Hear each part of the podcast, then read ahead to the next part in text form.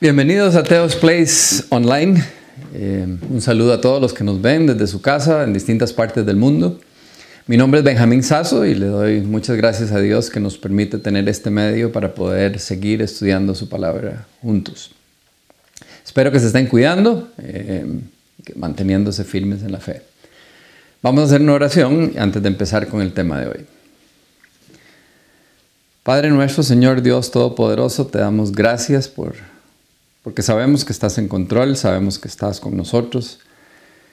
Estamos pasando una situación difícil en el mundo, pero tenemos que mantenernos firmes.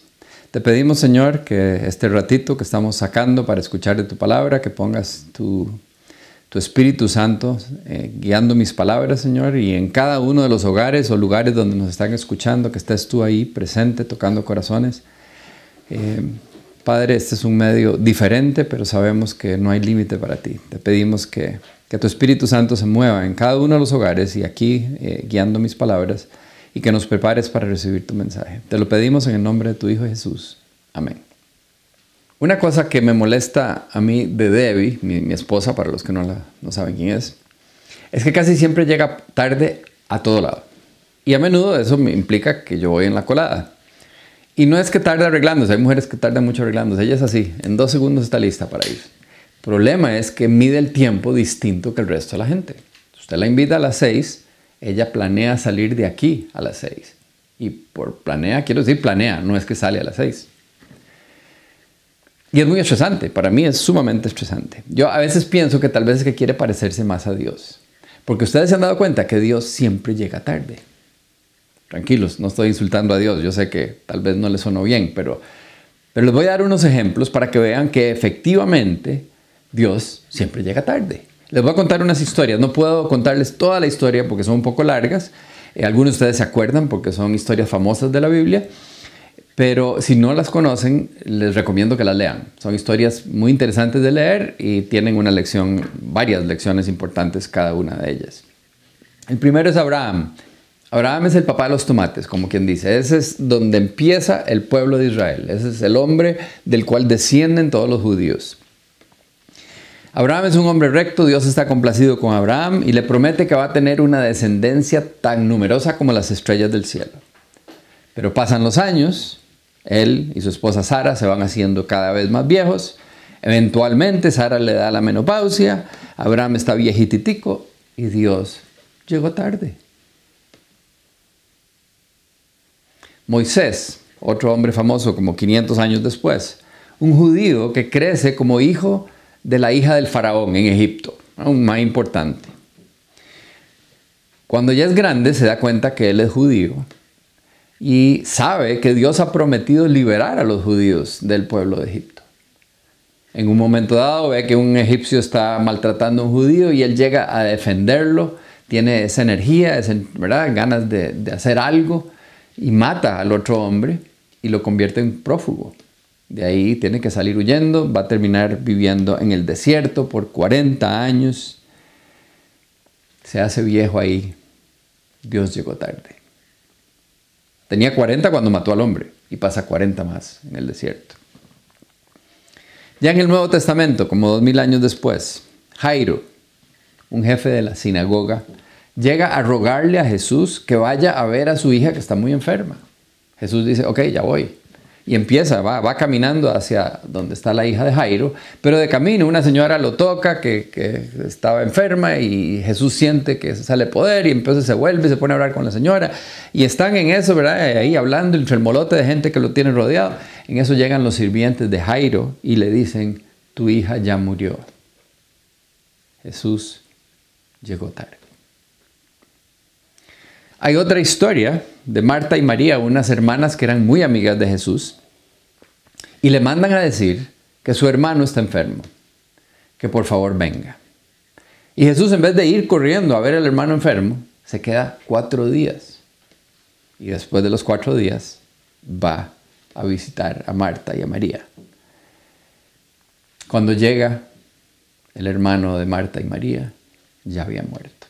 Dios nuevamente llegó tarde.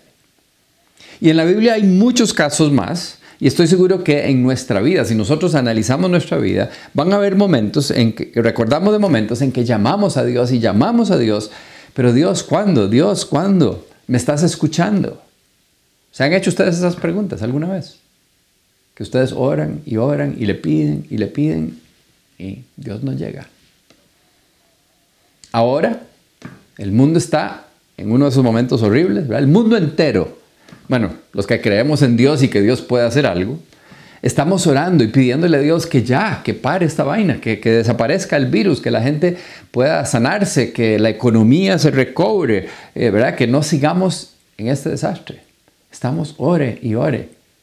Y nada, que Dios llega. Ya llegó tarde, hay un montón de gente muerta. Hay gente despedida, hay gente sin trabajo. Estos son momentos difíciles. Es bien difícil confiar en Dios cuando no llega en el momento que lo llamamos. Es muy fácil confiar en Dios cuando todo está bien. O confiar en Dios cuando yo le pido algo y me contesta inmediatamente. Entonces uno, ah, sí, Dios, doña toda, uno está firme en la fe. Pero cuando la cosa se pone fea y parece que Dios no está escuchando, ahí es donde nuestra fe se pone a prueba. Tenemos que recordar varias cosas importantes.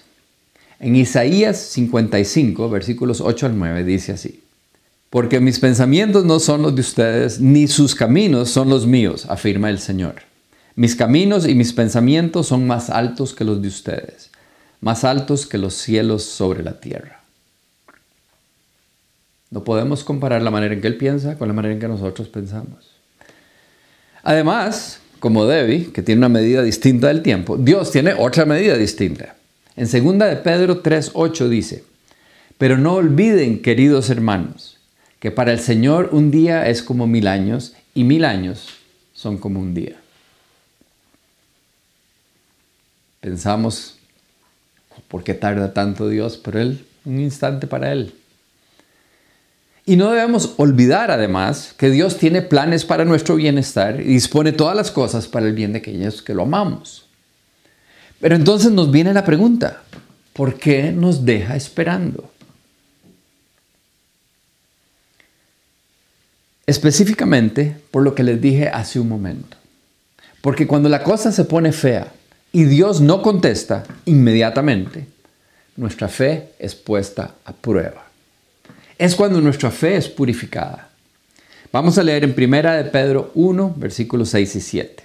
Dice así: por esta razón están ustedes llenos de alegría, aun cuando sea necesario que durante un poco de tiempo pasen por muchas pruebas.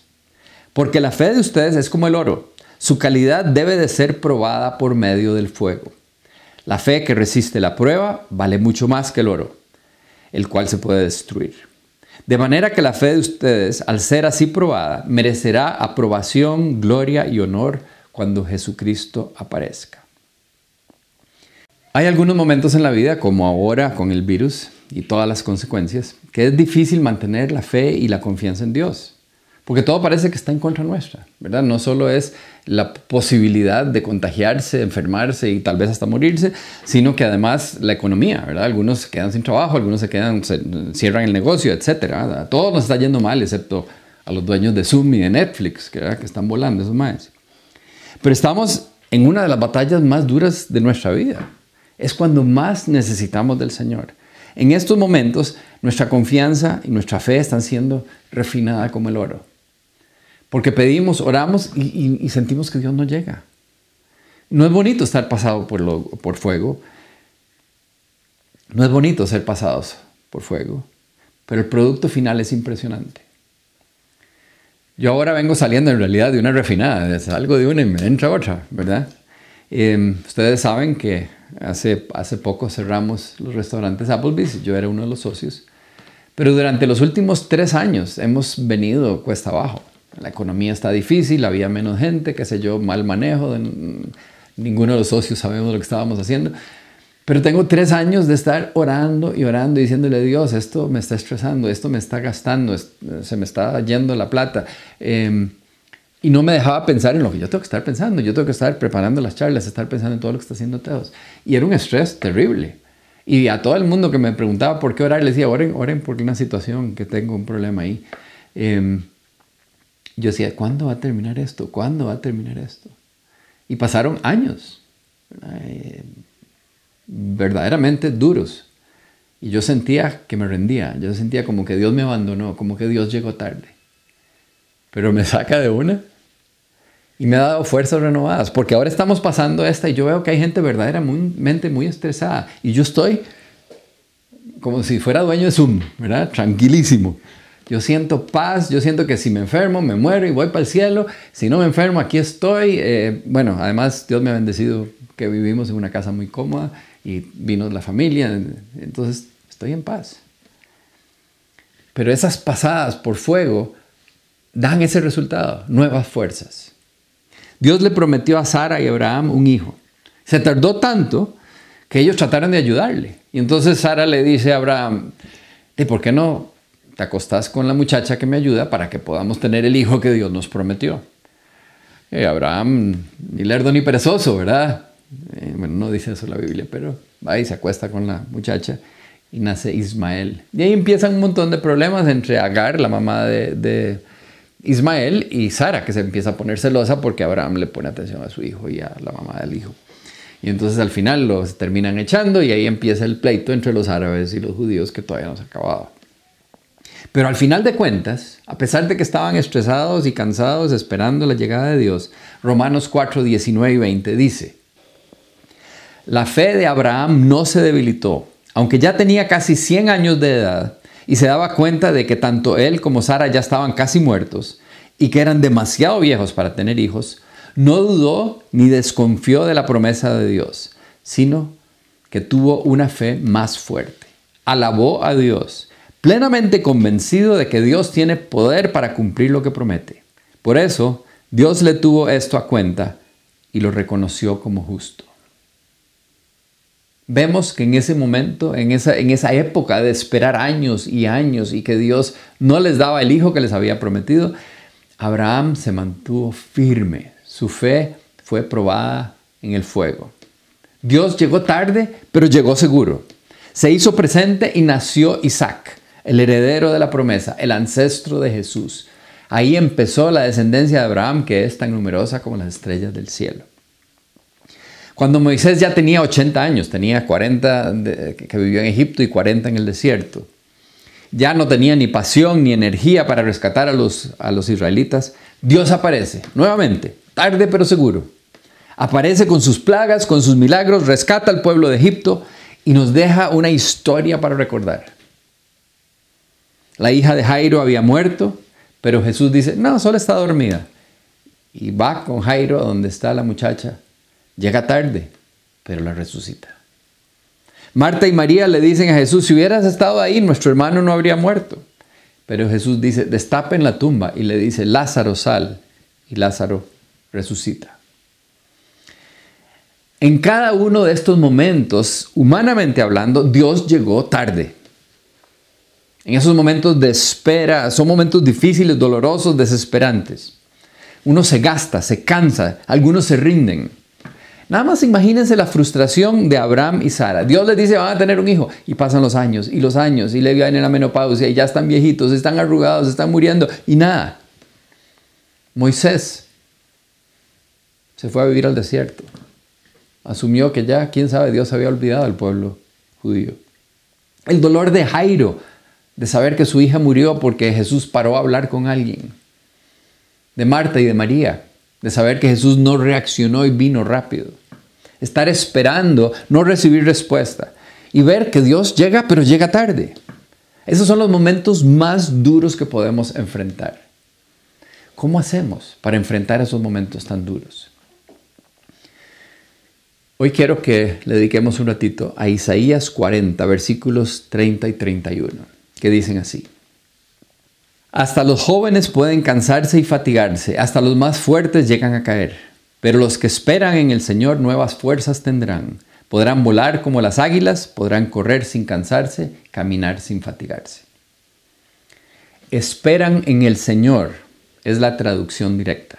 Las traducciones modernas lo traducen los que confían en el Señor en vez de los que esperan en el Señor porque transmite más claramente el sentido de la frase original, pero pierde aún las dos palabras pierden un poquitito del, significado original. La palabra hebrea, que se puede traducir esperar en el Señor o confiar en el Señor, significa tener una fuerte esperanza. Es esperar con confianza, o sea, lleva las dos palabras. Es esperar con certeza. Así como lo que acabamos de leer en Romanos, hablando de la fe que tenía Abraham, nos dice que no dudó ni desconfió, que esperó plenamente convencido de que Dios tiene el poder para cumplir lo que promete. Esa es la clase de espera que se refiere este versículo. Es esperar totalmente convencido, sin dudar, de que Dios puede cumplir lo que promete. Así es como tenemos que nosotros esperar en el Señor. Esperar así, manteniendo una total confianza en Dios, que va a cumplir su palabra, a pesar de que toda la evidencia va en la, dirección opuesta, es sumamente difícil. Esperar, ver que Dios llegó tarde, son los momentos más duros. Pero pensemos en los ejemplos que acabamos de ver. ¿Cómo creen ustedes que se vio afectada la fe de estas personas cuando estos hechos sucedieron? ¿Qué tanta fe habrá tenido Abraham después de ver que su esposa queda embarazada y tiene al hijo prometido a los 90 años? Él tenía 100 años, su mujer había tenido la menopausia hacía no sé cuántos años. ¿Qué clase de fe? ¿Qué tanto fue purificada la fe de Abraham en ese momento? Lo vemos 12 años después, cuando viene Dios y le pide que sacrifique a su hijo único, Isaac. Y Abraham obedece. ¿Qué clase de fe creen que tenía Moisés después de ver todas las plagas y, ver cuando abre el mar rojo y saca al pueblo de Egipto? Lo vemos en los 40 años que pasa después en el desierto, guiando al pueblo de Israel con una fe impresionante, esperando milagros de Dios y Dios haciendo los milagros que Moisés espera. Su fe fue fortalecida en aquellos momentos de espera. ¿Qué clase de fe creen ustedes que tendrá Jairo después de ver a su hija resucitar? O Marta y María después de ver a su hermano Lázaro resucitar. Volvamos al mismo versículo. Dice, hasta los jóvenes pueden cansarse y fatigarse. Hasta los más fuertes llegan a caer. Estamos en una época que todos estamos cansados, no importa qué tan viejos o jóvenes. Nos cansamos, nos fatigamos, podemos caer. Pero los que esperan en el Señor, nuevas fuerzas tendrán. Podrán volar como las águilas, podrán correr sin cansarse y caminar sin fatigarse. Fíjense que no dice los que esperan o confían o tienen fe en que todo va a salir bien. Porque eso es Hollywood, que dice, hay que tener fe en que todo va a salir bien. Eso no tiene ningún sentido. Eso es, ojalá que las cosas salgan bien. Eso, eso es no tener fe en nada. Tampoco dice, confíen en que el gobierno va a tomar buenas decisiones. O confíen en que la gente va a usar la mascarita y se van a mantener a distancia. No dice confíen en sus capacidades.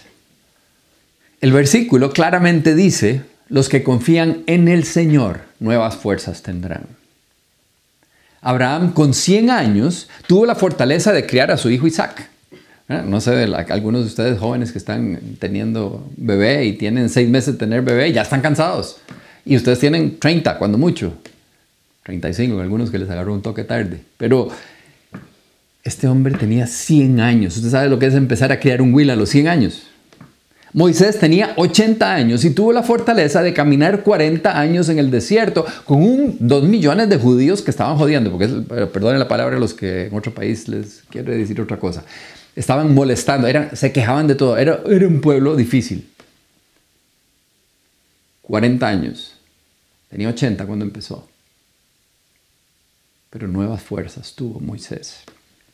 Si confiamos que el Señor, de esa manera, con esa certeza de que Dios nos va a sacar adelante, de que Dios cumple lo que promete, Él nos va a dar las fuerzas para enfrentar lo que venga.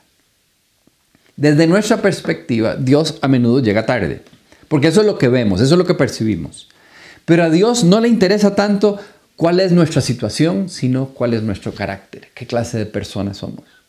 Y entonces nos deja esperando para fortalecer nuestra fe porque quiere que aprendamos a confiar en Él aun cuando parece que no nos está escuchando.